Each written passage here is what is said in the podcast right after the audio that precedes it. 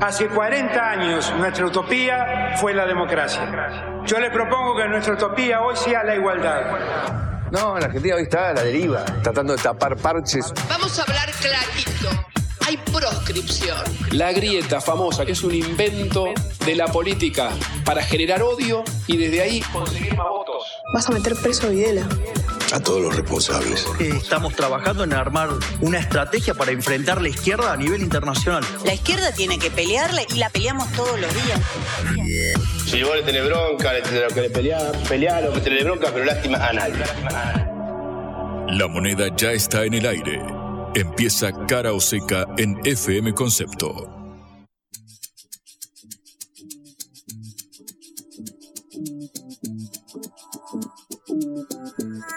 Buenas tardes, buen comienzo de semana en este lunes caluroso para ser un día de invierno. Los saludamos Patricia Lee y Juan Lehmann desde Cara o Seca, esta producción de la Agencia Internacional de Noticias Sputnik. Hola Juan, ¿cómo estás? Muy buenas tardes, Patri. ¿Cómo estoy? Preparando el vitel toné, la mesa dulce. Yo estoy trayendo el pan dulce con eh, frutos secos en algunos casos, otros sin, porque ya casi son las fiestas, Patri. Pasaron tres días desde la mitad del año eh, y ya medio que todo lo que queda es un skip intro muy fuerte como en las series, así que ya podemos pasar directamente a la Navidad, Año Nuevo y arrancar las vacaciones de enero. ¿Qué te parece? ¿Quién ganó las elecciones presidenciales? Sabes que es una incógnita y creo que vamos a tener la duda hasta, hasta incluso el mismo domingo de la general porque viste que en 2019, eh, después de las PASO, donde había ganado Alberto Fernández con Cristina con una gran mayoría de votos, uno hubiese supuesto que podía ser así en las generales. Este año, ¿sabes que no sé si va a ser así? Todo me da la impresión de que va a ser una incógnita total durante toda la campaña. Eh, pero si volviera del futuro, me gustaría saber eso. Me gustaría saber otras cosas, resultados deportivos para apostar al ganador, ¿viste? Si fuera el meme de volver al futuro, me gustaría tener esa información, básicamente para poner a trabajar el dinero, Patri. Bueno, por ahora más bien hagamos análisis de lo que pasó y no de lo que va a pasar porque tendríamos que tener ir, a, ir al futuro y es un poco difícil. Aquí en mi mano tengo el diario del lunes, justamente. Perfecto, pero hoy es lunes. Entonces vamos a hablar de las elecciones de este fin de semana. Como saben, hubo elecciones en la provincia de San Juan, en donde hubo una importante derrota del oficialismo y del peronismo, eh, lo cual agrega agua al molino de Juntos por el Cambio y de la oposición. Estaremos hablando de eso. Y vamos a meternos de lleno en eh, Juntos por el Cambio, así como la semana pasada hablábamos con Martín Yesa, un, intendente de la localidad de Pinamar en la provincia de Buenos Aires, que es diputado en la lista encabezada por eh, Patricia Burrich como contendiente eh, para la presidencia. Vamos a ir al otro lado de la grieta interna en la oposición. Vamos a ir con algún dirigente cercano a Horacio Rodríguez Larreta para conocer la otra visión, porque claro, siempre se habla de la Argentina dividida. Acá en este caso la oposición también lo está, el oficialismo ni hablar, pero bueno, ahora parece haber encontrado alguna suerte de cauce, pero vamos a meternos de lleno en lo que pasa en Juntos por el Cambio. Y bueno, tenemos que seguir hablando de Europa, de este fenómeno tremendo que son las manifestaciones francesas, la ira de los inmigrantes que se ha extendido a Bélgica y a Suiza, y de las reacciones también en contra de los que protestan. Así que tenemos bastante para hablar de Europa. Hay mucho para hablar y por suerte no tenemos límite en cara o seca, a diferencia de lo que quiso implementar Elon Musk en Twitter cuando trató de poner un límite de 600 publicaciones por día que podían leer los usuarios, luego le aumentaría a 800, luego le aumentaría eh, a 1000 pero bueno, quedó más o menos una suerte de límite a lo que venía siendo el uso de la eh, plataforma de Twitter, donde básicamente están todos los medios de comunicación, todos los periodistas, la mayoría de la información pasa por esa red, además del debate, los memes y otras eh, eh, frutillitas del postre que trae aparejadas. Bueno, vamos a meternos en lo que pasó en la red social que adquirió el fundador de Tesla el año pasado por 44 mil millones de dólares y ahora quiere arancelar. La Argentina con el FMI. Básicamente podido pagar la deuda. Sí, habría, sido un buen benefactor. No sé qué límite se hubiese puesto para Argentina, porque acá ya te digo, puso el límite 600 tweets por día, que igual es bastante. Eh, yo no sé quién hace 600 tweets por día, algún gran medio o algo así. Porque pero, pero no está bueno que te empiecen a meter esos límites. hay, hay, algunas personas que empezaron a migrar hacia la red social fundada por Trump. Todo esto te lo voy a contar en un minuto. Bueno, dale, dale, después me lo cuentas. Empezamos nuestro programa. Cara o seca de Sputnik en concepto FM 95.5. En estos domingos electorales, en los cuales todos los, todos los fines de semana estamos teniendo resultados para alimentar la curiosidad política y alimentar la atención hacia las elecciones paso de agosto, primarias abiertas, simultáneas y obligatorias, hubo un claro triunfo de Juntos por el Cambio sobre el oficialismo y le arrebataron la provincia al peronismo después de 20 años de gobierno.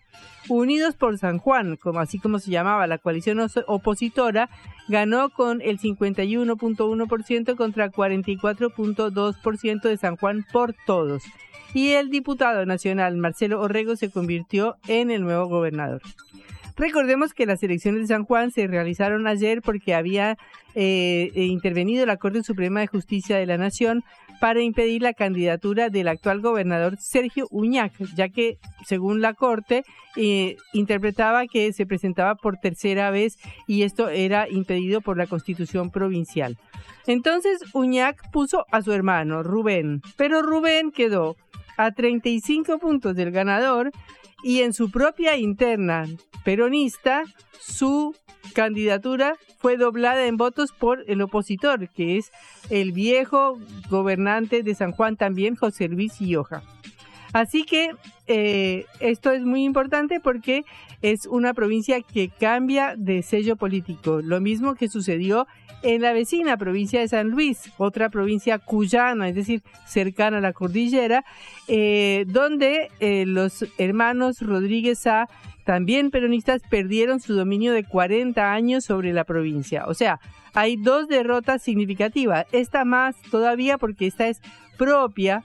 Eh, en la de San Luis, el que ganó también venía el peronismo, o sea que es un poquitito más complicada la interpretación, pero esta sí fue absolutamente clara.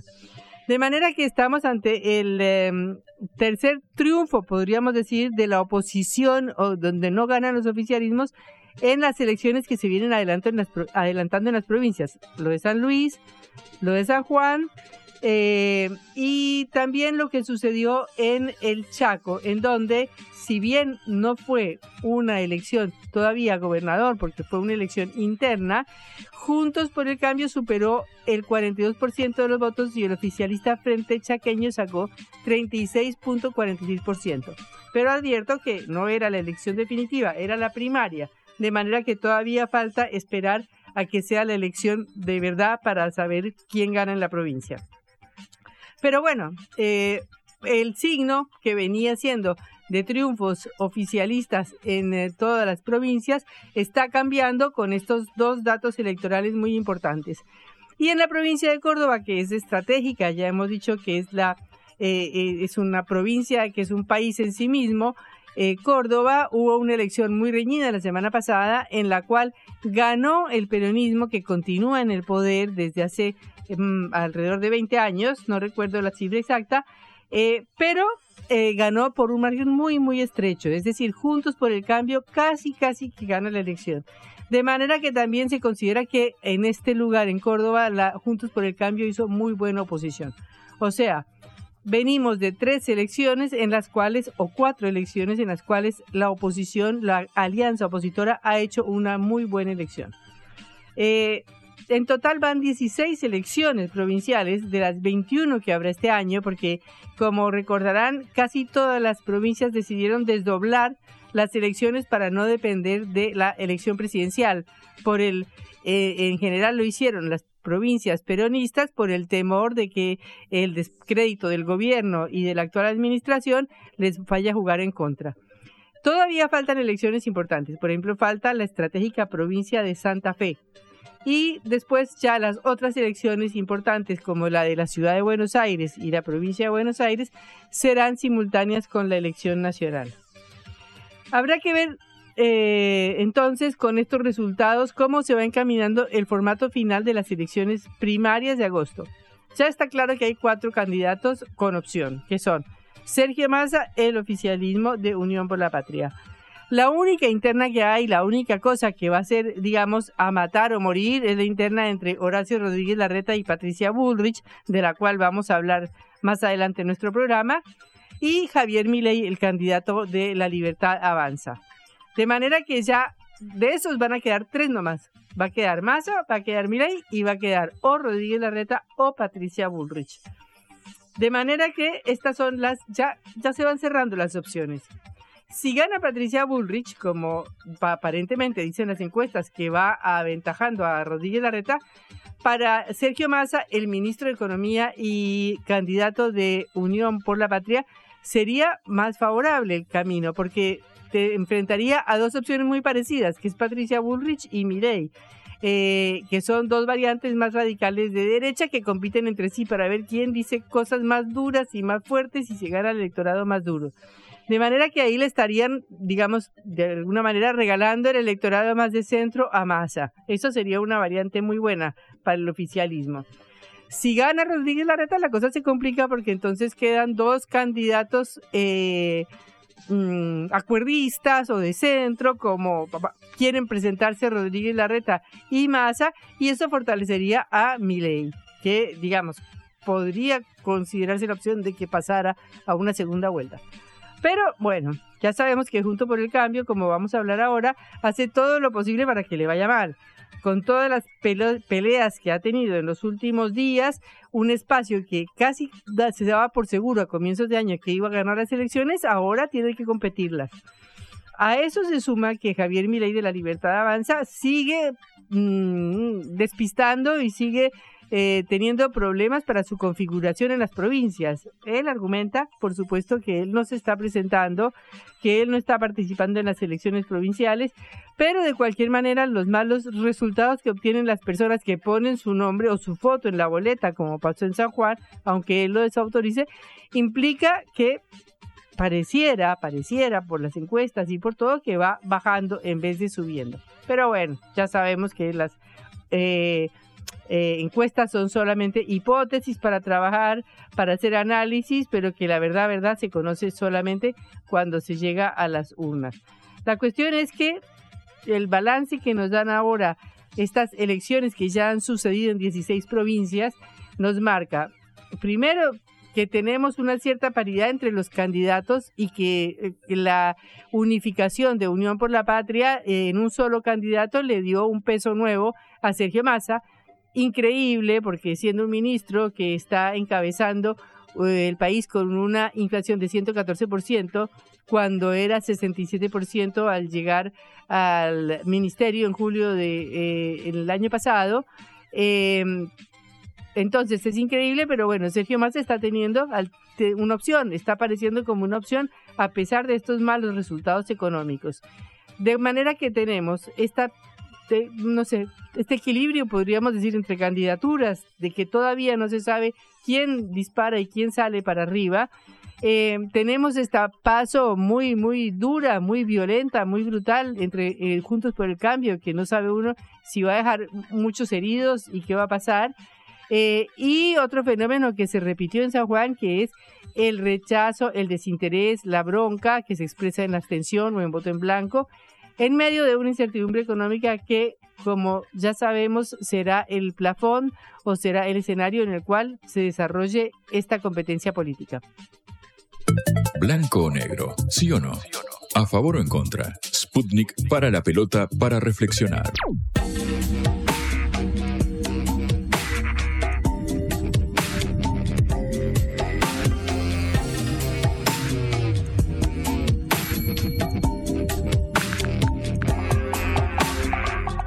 Bueno, venimos hablando de San Juan, de este importante triunfo que obtuvo la oposición de Juntos por el Cambio, cómo esto afectará a la interna. En la noche de ayer estaban eh, rodeando al candidato ganador Orrego, eh, Horacio Rodríguez Larreta, eh, Martín Lustó, José Luis Espert, es decir, el ala larretista de Juntos por el Cambio. Estamos en este momento con Álvaro González, diputado nacional de Juntos por el Cambio, precisamente para saber cómo ve las internas y las elecciones en esta fuerza. Eh, Álvaro, un gusto saludarlo. Patricia Lee, Juan Ledman desde Cara o Seca, eh, lo saludan. Buenas tardes, Patricia, ¿cómo está usted? Eh, bien, gracias, muy amable. Bueno, en primer lugar, una lectura de los resultados de ayer en San Juan.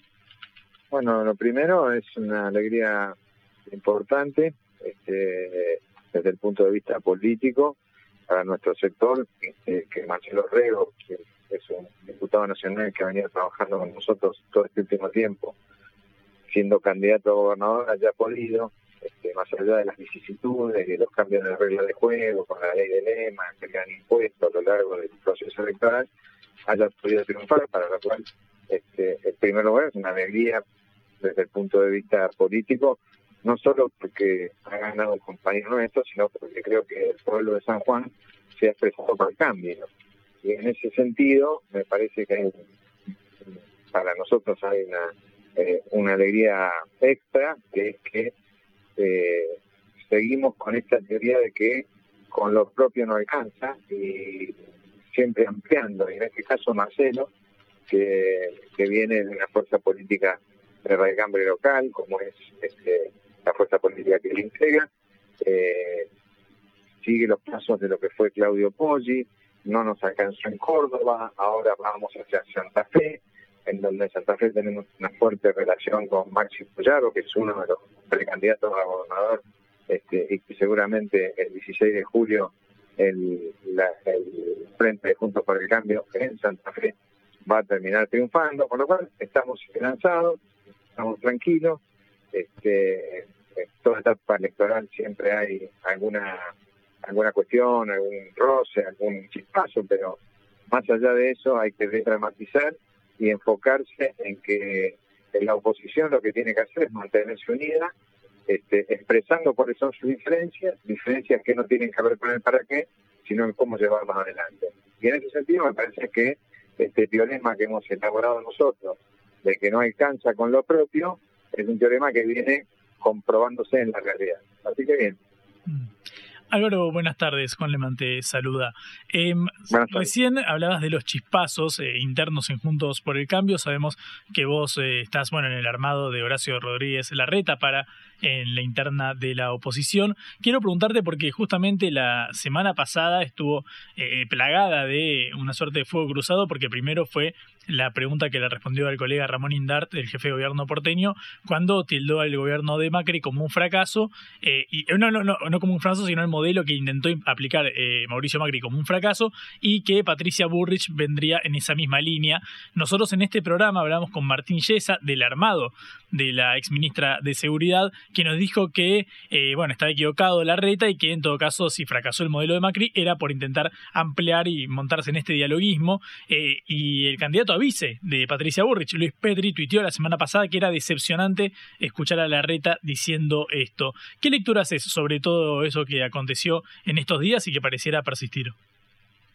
Me parece que en primer lugar cada uno tiene derecho a pensar lo que crea sobre determinadas cuestiones.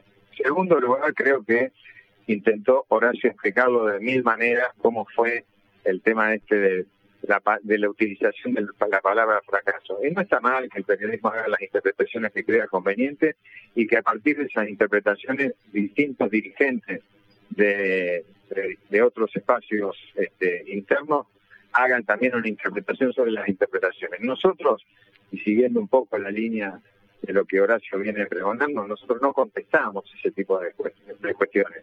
Este, yo creo que este, tanto Yesa como Petri tendrán mucha tarea, uno en Mendoza, donde salió tercero la vez pasada, y el otro en, Pinamar, en tratar de ver cómo este, resuelven sus problemas internos. Este, yo creo que si hay una coherencia en la relación política dentro de lo que es el PRO, es la que ha mantenido Horacio Rodríguez Larreta durante los últimos 20 años.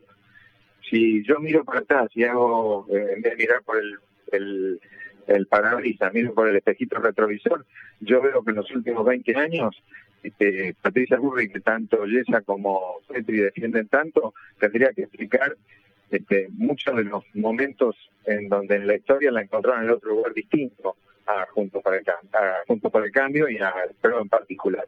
En ese sentido, nosotros estamos tranquilos, este, hemos defendido siempre la posición del ingeniero Macri, tanto sea cuando era el presidente como ahora como una persona, como un líder indiscutido dentro de lo que fue eh, junto cambio y la creación del PRO.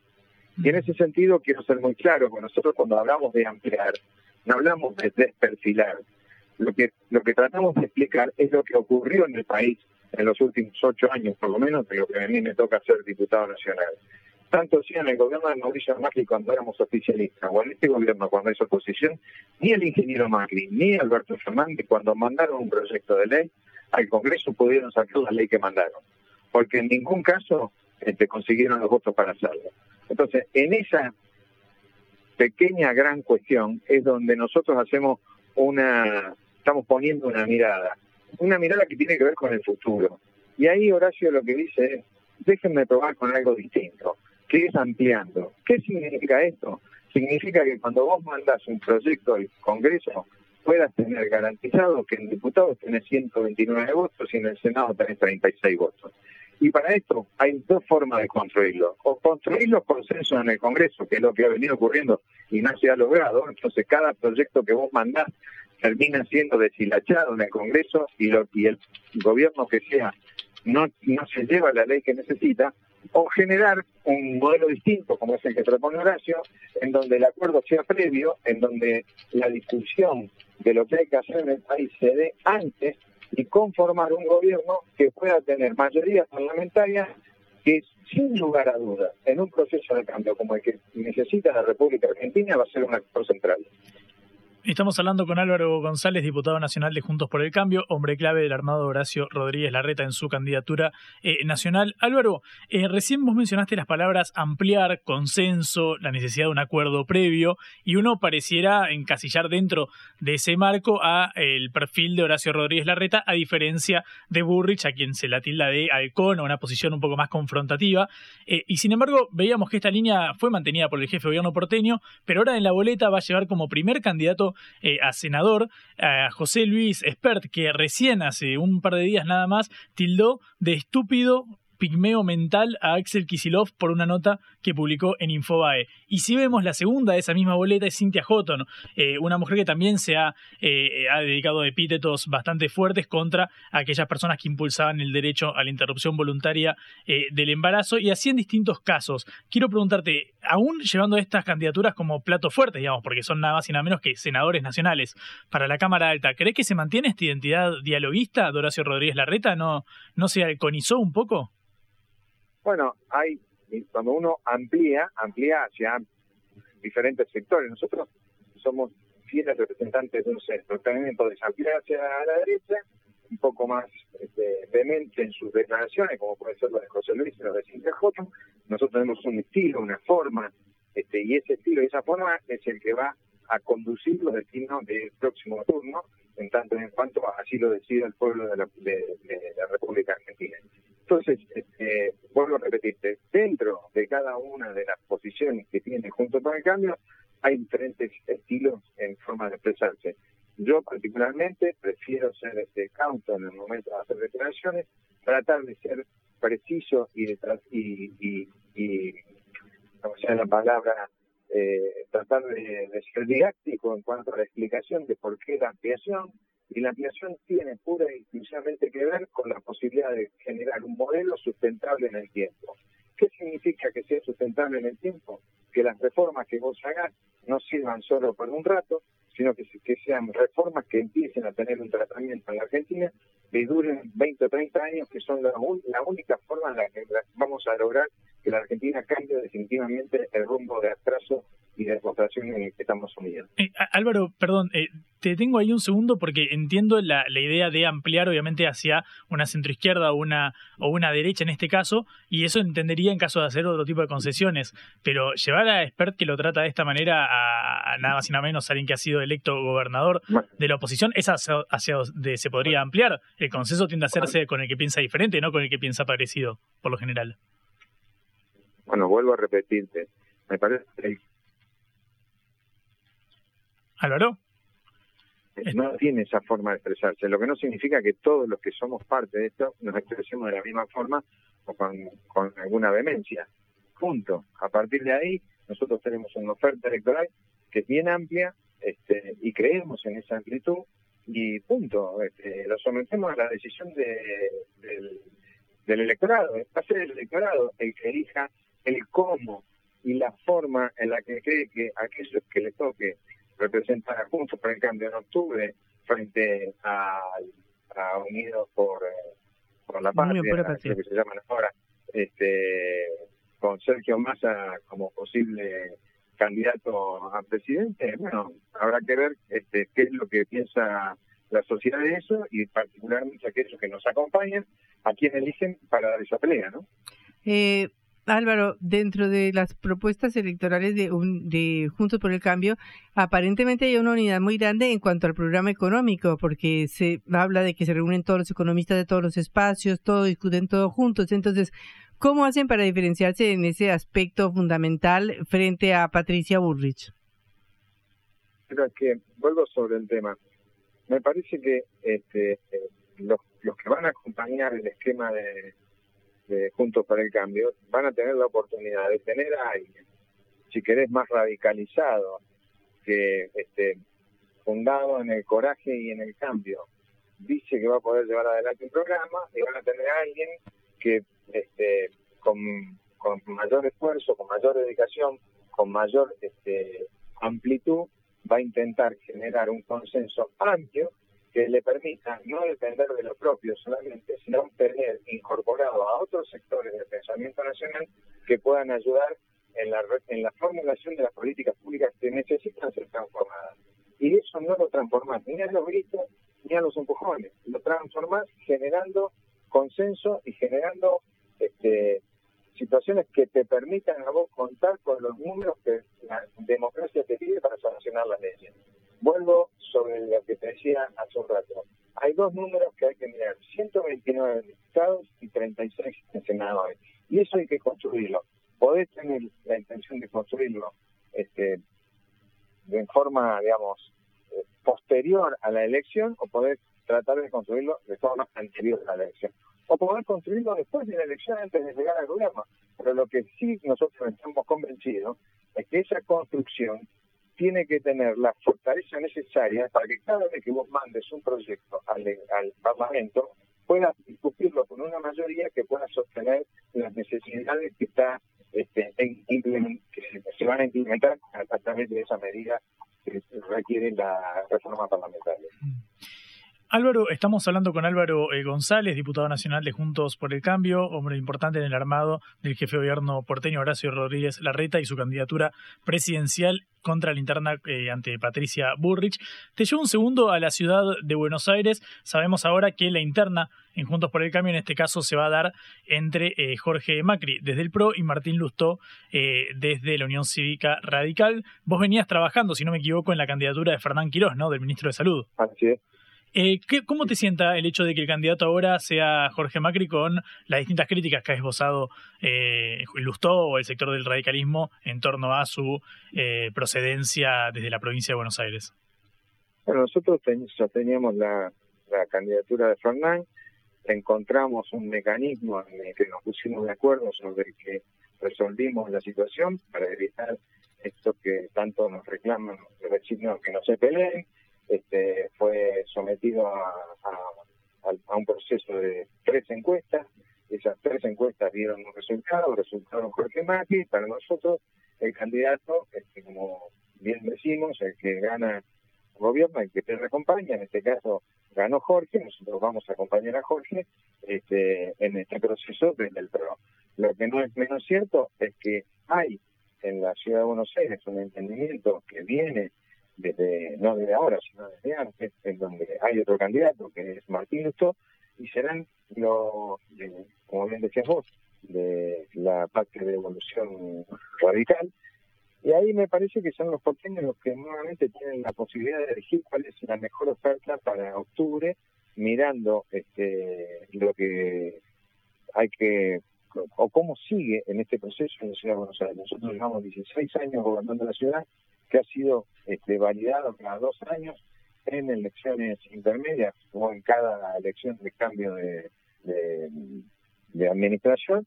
Y creo que la ciudad de Buenos Aires es un fiel ejemplo de lo que el PRO ha hecho a lo largo del tiempo, este, como una forma de mirar la política, gestionando en función de las necesidades de los vecinos y no en, función de las necesidades de la política. Mm. Te pregunto, Álvaro, porque eh, justamente en medio de esta interna que comentábamos al principio eh, de la nota, Jorge Macri se fotografió en una recorrida por el barrio porteño de Recoleta junto a eh, Patricia Bullrich. más allá de que esto obviamente tengan que decidirlo los votantes, personalmente, ¿considerás que el modelo de diálogo y consenso que está impulsando la reta, según nos contás, está más cerca de la figura de Lustó o de la figura de Jorge Macri? Me parece que Horacio lo que ha dicho es que, y lo ha repetido, entonces yo no me voy a poner a, opinar sobre si estamos cerca más lejos. Digamos, como tiene la, amplitud necesaria como para que Jorge Macri se pueda sacar una foto con Patricia Burrich, si él cree que, le suma y me parece que está bien, porque Patricia es una de las dirigentes del PRO, nosotros no tenemos inconveniente en eso, porque vuelvo a repetirte, lo importante acá es que elige la gente. Lo que hemos hecho es generar las condiciones de cumplimiento de una ley electoral, por eso son concurrentes las elecciones de la ciudad, dándole la mayor, el mayor peso a la voluntad soberana del voto con el método elegido para votar. En ese lugar, este, también te podría decir que Horacio ha traído a Jorge al gabinete, con lo cual este, podría estar inclinando la balanza para el lado de Jorge. Me parece que este, nosotros somos del PRO, defendemos los colores del PRO, Horacio ha dicho que quiere que continúe el PRO en la ciudad, pero en el mientras tanto hay otro sector que es aliado nuestro, que tiene un candidato que quiere participar, y así va a ser. Para eso tenemos la, la, posibilidad de tener las pasos, las vamos a utilizar para que eso potencie cualquier candidatura posterior en función de la elección de octubre que es la que vale. Álvaro, muchas gracias por estos minutos en Caro Seca. Hasta luego. Hasta luego, muchas gracias. Mira, Álvaro González, diputado nacional de Juntos por el Cambio. La vuelta al mundo en la vuelta a casa.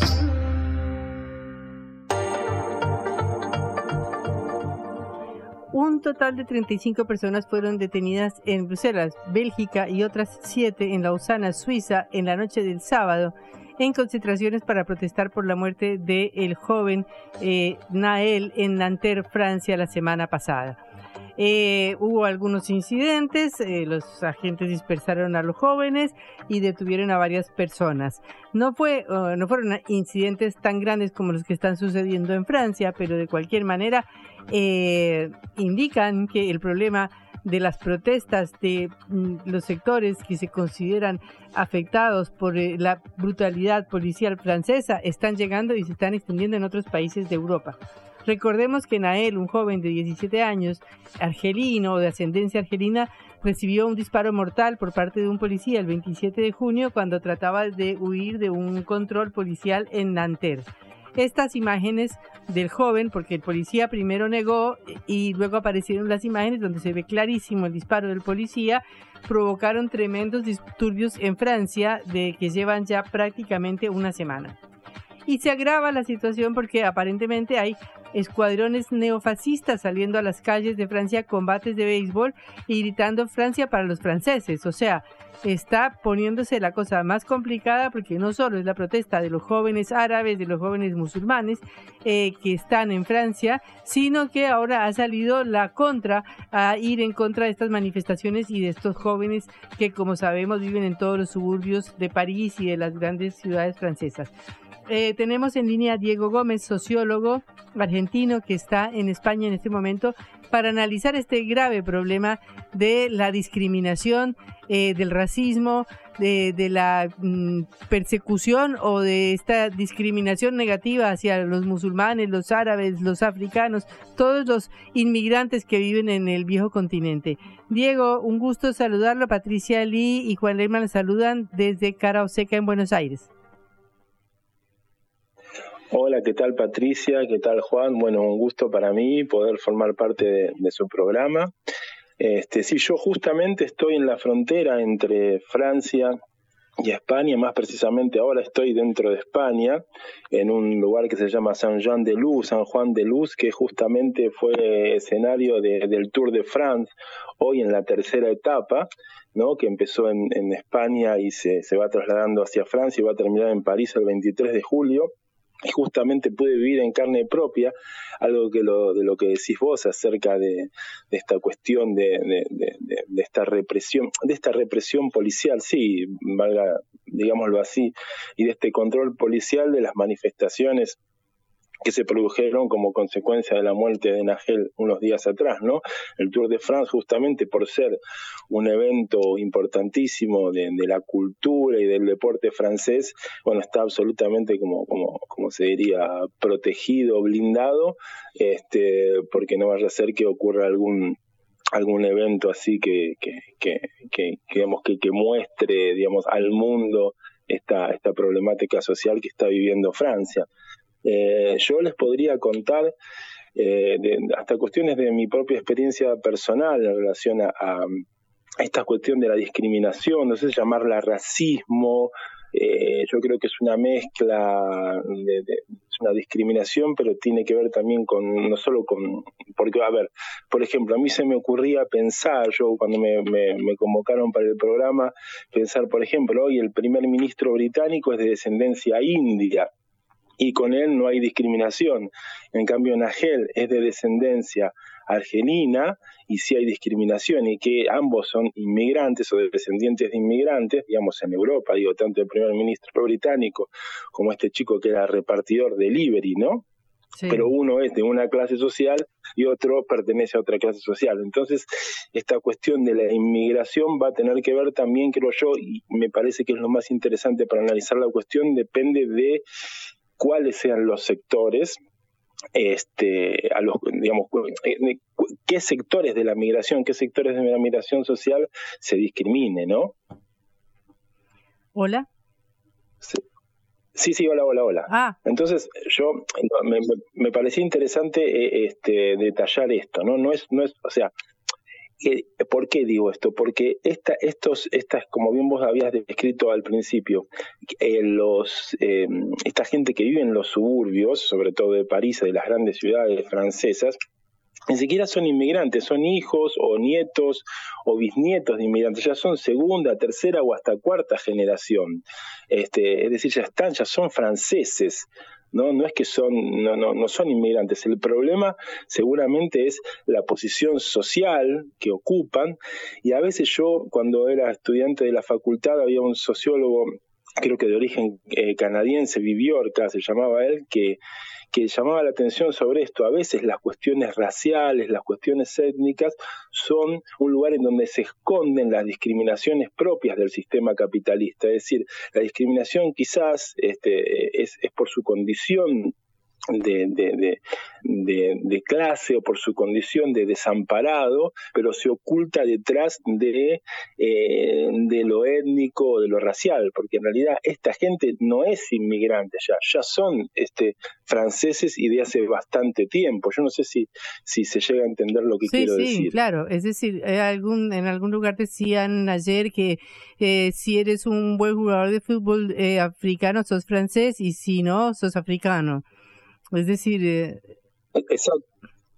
Sí, y te quería decir algo más en relación a eso. Bueno, Kylian Mbappé, que también es, es, eh, tiene, es descendiente de, de, inmigrantes, bueno, justamente mandó, o el, jugador francés de fútbol, por ahí explico, seguramente la mayoría sí. bueno, sabe, todos en Argentina un mensaje sabemos de quién es Mbappé. Exacto. Un mensaje de tranquilidad para llamar a la paz y a la, pacificación social y él es este hijo de inmigrantes. No sé, se me ocurre ejemplo, Barack Obama también es hijo de inmigrantes y así podríamos seguir. Este, o sea que depende de quién sea el inmigrante, de la situación social, económica, va a ser o no este, eh, objeto de discriminación. Eh, y, yo, mira, yo te quiero, les quiero contar brevemente una, una experiencia personal para, para que se entienda un poco. Yo hace dos años y medio que estoy viviendo en Europa por cuestiones laborales y familiares, en, en, en España, pero también viajo por cuestiones laborales a los Balcanes y a veces a Francia también.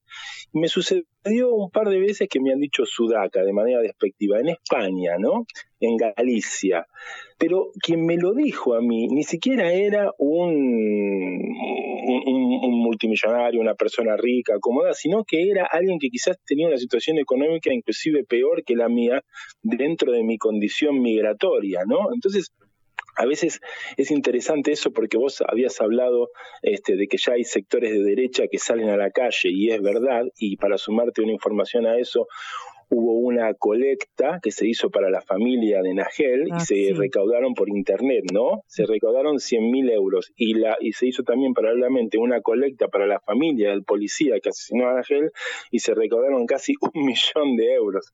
O sea que ha- hay como una suerte de, de- de grieta en la población y esa grieta en la población no quiero que se dé entre ricos y pobres, sino que se da, me parece a mí, entre mismas personas que por ahí no tienen tanta diferenciación social. Es decir, y vuelvo con la anécdota personal, quien me dijo a mí Sudaca era una persona que yo estoy casi seguro que era una persona desempleada, pero que me escuchó hablar, entre comillas, en argentino o en porteño, argentino, perdón, el autocentrismo de mi porteñidad, este, y por algún motivo, como me le acerqué mucho, me dijo, salí de acá, Sudaca, ¿qué me quieres robar? Vete a tu país. ¿No? Claro. Y, es, y eso me lo dijo justamente una persona que no era este, ni un magnate, ni un acomodado, ni mucho menos. Esto está muy afectado, o consideras tú, al al plantear este problema de que es una cuestión social más que racial, eh, también por la situación económica que se viene viviendo el último año. Claro, es, es, yo lo que veo es, mira, en, en, en, todo el continente europeo hay, por ejemplo, uno lo que diría, llegaron al poder eh, gobiernos de derecha, o están desde hace tiempo, caso de Hungría con Víctor Orban, no sé, Italia ahora, con Giorgia Meloni, eh, bueno, no llegó al poder, pero está en Francia Marine Le Pen, en, en, Polonia hay un gobierno de derecha, se llama Andrei Duda, en España, bueno, seguramente va a perder el, el PSOE va a ganar el PP con Núñez, claro, Núñez Feijó y lo que significa acá el Vox con Abascal y bueno, todo eso pasa. Ahora, si uno va, por ejemplo, a países como por ejemplo Bélgica, Holanda, Gran Bretaña, los presidentes por ahí son liberales o, o, o de derecha o de centro derecha, pero son todos o sea, digamos, no, no, no hay una gran diferencia entre lo que es la extrema derecha o los gobiernos de centro o centro derecha o entre comillas socialdemócratas como de Scholz en Alemania en la política económica. Ambos generan pobres, ambos generan sus políticas desigualdad, este, diferenciación social, que en definitiva y lamentablemente, porque creo yo no hay demasiadas opciones de emancipación social en el mundo, entonces las clases que no la pasan bien, muchas veces encuentran chivos expiatorios y el chivo expiatorio siempre va a ser el que viene de otro lado, el inmigrante, el que habla otro idioma, tiene otro acento, tiene otro color de piel, pero como estamos en una época bastante oscura de la humanidad, en vez de darse, de la gente poder pensar quién es el verdadero enemigo, es decir, la clase empresarial o los políticos, bueno, van a acusar este caso a Nagel o a un inmigrante, uno que habla que se habla, digamos, árabe o que habla hindú o ciertas cosas. Y es verdad lo que decías vos, Patricia, de las crisis económicas desde este, hace todo un par de años a la fecha, eh, por lo menos casi desde que sigue eso, comenzó una, un proceso inflacionario, ¿no?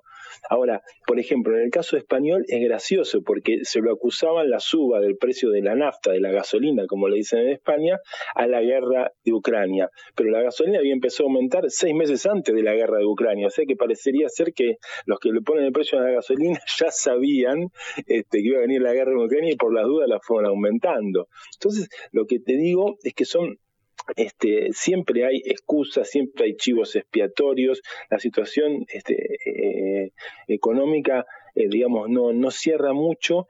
Y hay, y eso sí, hay que decirlo, se escucha permanentemente en Europa una tensión bastante parecida a la que se escucha en la Argentina en relación a a ver cómo decirlo para hacer, digamos, políticamente correcto, a lo que sería eh, la gente que vive del Estado y la gente que no vive del Estado, generando para mí una falsa, este, una falsa disputa, ¿no? Aquel que por ahí podríamos decir que tiene una, un subsidio, una asistencia y aquel que no tiene subsidio, una asistencia, pero también quienes tienen subsidio, quienes promueven subsidio y asistencia en Europa también utilizan políticamente eso y, y, y, es muy complicado de, de, de, de, desentrañar. Está todo bastante este, eh, enmarañado. También se yo estuve leyendo bastante, digamos, estos días y también se dice que muchos de estos gobiernos eh, también dejan hacer este, para luego poder reprimir. Y cuando se reprime, se, también se instauran ciertas leyes que son más represivas aún,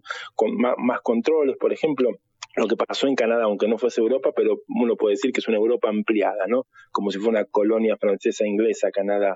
Cuando hubo todo lo que pasó año pasado de, de, todo este movimiento de los camioneros, este, que fue tan masivo, bueno, a todos aquellos que apoyaban a los camioneros sobre las redes sociales, bueno, tuvieron causas, este, hubo persecuciones y todo. Lo que pasó con el coronavirus, todas las políticas después eh, restrictivas, represivas, en aquel que por ahí se se oponía a algo o objetaba alguna medida que atentara contra ciertas libertades o lo que fuese, bueno, fueron todos avances y ahí ya yo no me atrevería a decir que son gobiernos de derecha o no. Son todo tipos de gobiernos, de derecha, socialdemócratas, entre comillas, de izquierda, que aprovechan ciertas circunstancias y van avanzando e instaurando cada vez más políticas de tipo restrictivas, este, más represivas. Yo, por ejemplo, acá en Europa, cualquier cosa que uno hace eh, queda registrado, uno quiere hacer una compra por, por, por, tarjeta de crédito, por teléfono y no la llega a terminar y al ratito te mandan un mensaje y te dicen eh, si necesitas ayuda con, con, tu compra que no pudiste finalizar. O sea, todo está este, controlado. Este, controlado ¿no? Totalmente controlado. Yo lo que veo, mira, yo esto humildemente, humildemente, eh, aprovecho la oportunidad. Yo creo que nosotros en Argentina, yo soy, aunque esté viendo, yo voy a volver a, vivir Argentina, este, creo que Argentina todavía es bastante, en el mejor de los sentidos, bastante ingenua la población y, y mucho más sana en un montón de aspectos. Este, somos más no hay ese grado de control este, de la de, de, la población que hay acá en Europa. Acá Europa está todo, controlado. todo todo lo que uno todo lo que se, se hace está este pautado de antemano por la norma. Este, y yo creo también que la norma se respeta tanto acá que muchas veces cuando hay una posibilidad de saltar la norma, salta muchas veces de la peor manera. Salta con guerras, salta con, con como son chivos expiatorios, con racismo, con xenofobia, de esa manera. Diego, muchísimas gracias por estos minutos en Cara o Seca. Hasta luego. Hasta luego, gracias a ustedes. Era Diego Gómez, sociólogo argentino en España. Cara o seca en Concepto FM 95.5.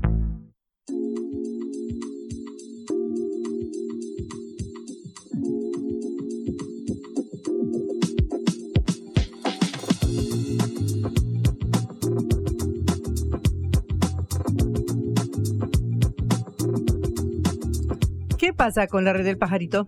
Con Twitter, Patri, el fin de semana quienes usamos asiduamente esta red social nos vimos sorprendidos por el anuncio de su flamante dueño Elon Musk, el fundador de Tesla, de SpaceX y de tantas otras eh, empresas exitosas, hay que decirlo, eh, que dijo que eh, va a limitar la cantidad de posteos que, va que van a ver los usuarios por día. Los usuarios, claro, los que estamos gratarola, los que no estamos pagando una suscripción a Twitter Blue como se llama ahora esta cuenta premium. Eh, en un primer momento iba a ser de 600 tweets para los usuarios. Horas después, a raíz del revuelo que hubo a nivel eh, global, Musk anunció que iban a ser hasta eh, 1000 eh, tweets por día y luego pasaría finalmente a 10.000 tweets por día. Se evaluó más rápido que el peso la, la imposición de Elon Musk.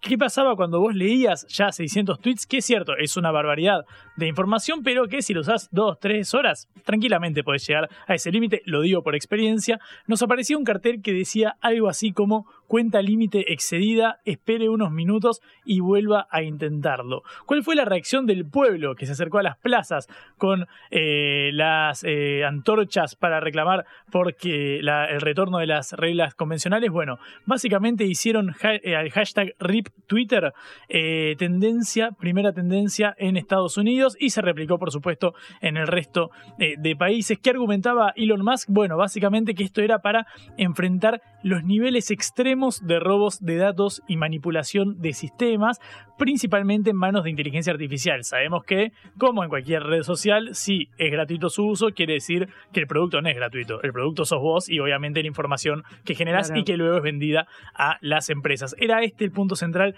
de la argumentación eh, de Musk. Recordamos que todo esto se inscribe en un marco en el cual empezó el arancelamiento de Twitter paulatinamente.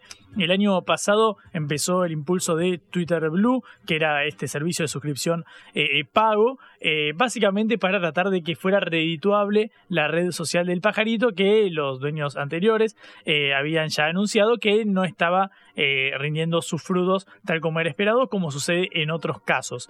Eh, en este caso, bueno, lo que sucedió fue que se le atribuía la, marca azul, el tilde azul, para dar cuenta de que una cuenta era verificada, aun si esa cuenta no era de quien decía ser.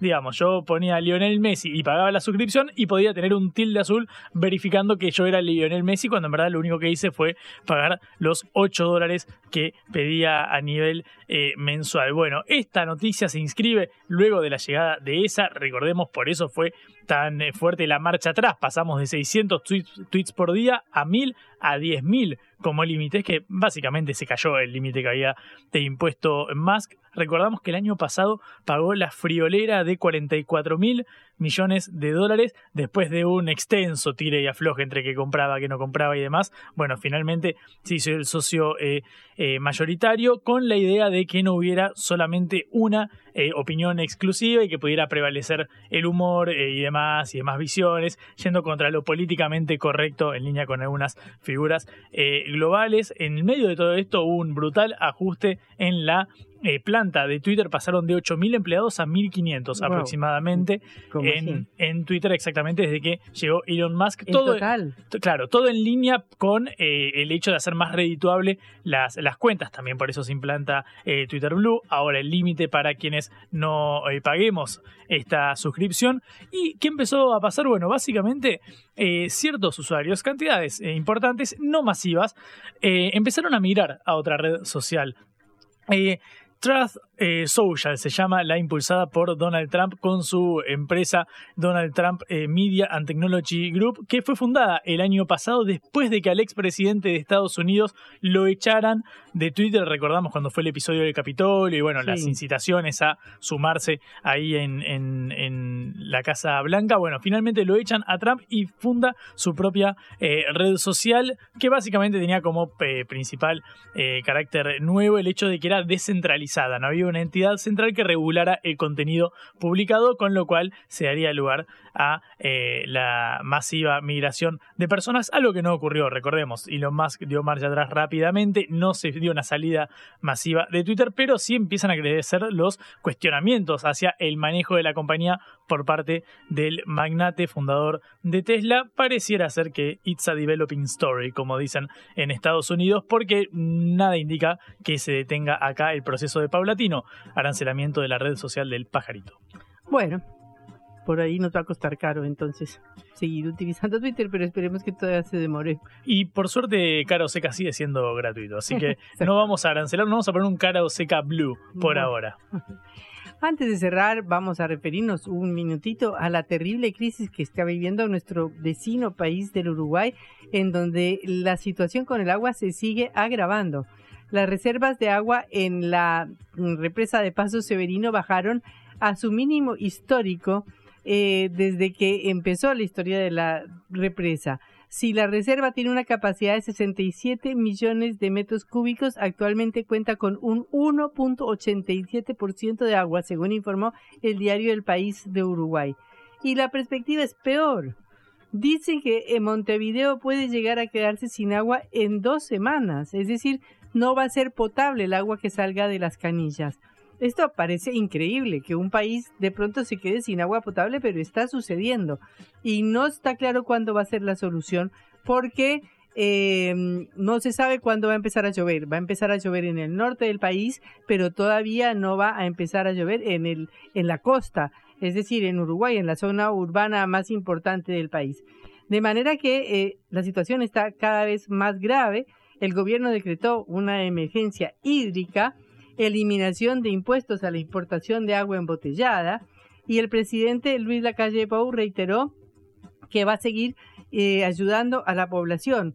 Eh, entre estas últimas medidas que informó ahora está la construcción de otro embalse en el río San José, el fortalecimiento del sistema de conducción de agua, el abastecimiento de agua gratuito para poblaciones vulnerables dirigido a hospitales, residencias de ancianos, guarderías, etcétera, eh, y advirtió a todo el mundo que se va a continuar deteriorando la, la calidad del agua que sale de las canillas, que sale para tomar o que sale para preparar la comida o para bañarse o para uso personal en todos los eh, hogares de Montevideo. De manera que la situación, increíblemente, en un país rodeado de ríos, rodeado de agua por todo lado, eh, está faltando el agua potable. Una situación gravísima. Bueno, llegamos al final de nuestro programa. Eh, los esperamos mañana. Recuerden que nos pueden escuchar por sputniknews.lat. Hasta luego, decimos, y antes nos despedimos de... Como siempre, de toda la gente que nos acompaña, cuando decimos nos despedimos, decimos Patricia Lee, pero también Celeste Vázquez y Augusto Macías en la eh, producción de este envío. Y Juan Lehmann. Como siempre. Nos encontramos mañana, Patri. Hasta luego. Descansado. Vamos a hablar clarito. La guerra contra las drogas ha fracasado. Se ha producido un genocidio en mi continente. Tenemos nosotros que plantar una sola voz, y que América Latina, el Caribe, le diga a los Estados Unidos de Norteamérica, no más golpismo. Y se aplica lo que decía Tolstoy, un gobierno que no procura la justicia no es más que una banda de malhechores. Qué cosa rara que diga gracias a la vida a pesar del dolor, porque mi hija dio la vida sabiendo que había que cambiar. La vi ahí que, que brillaba, que sobresaltaba en ese estadio hermoso y no lo pensé y, y la fui a besar. La vida está llena de tropezones y de fracasos, pero es hermosa. Cara o seca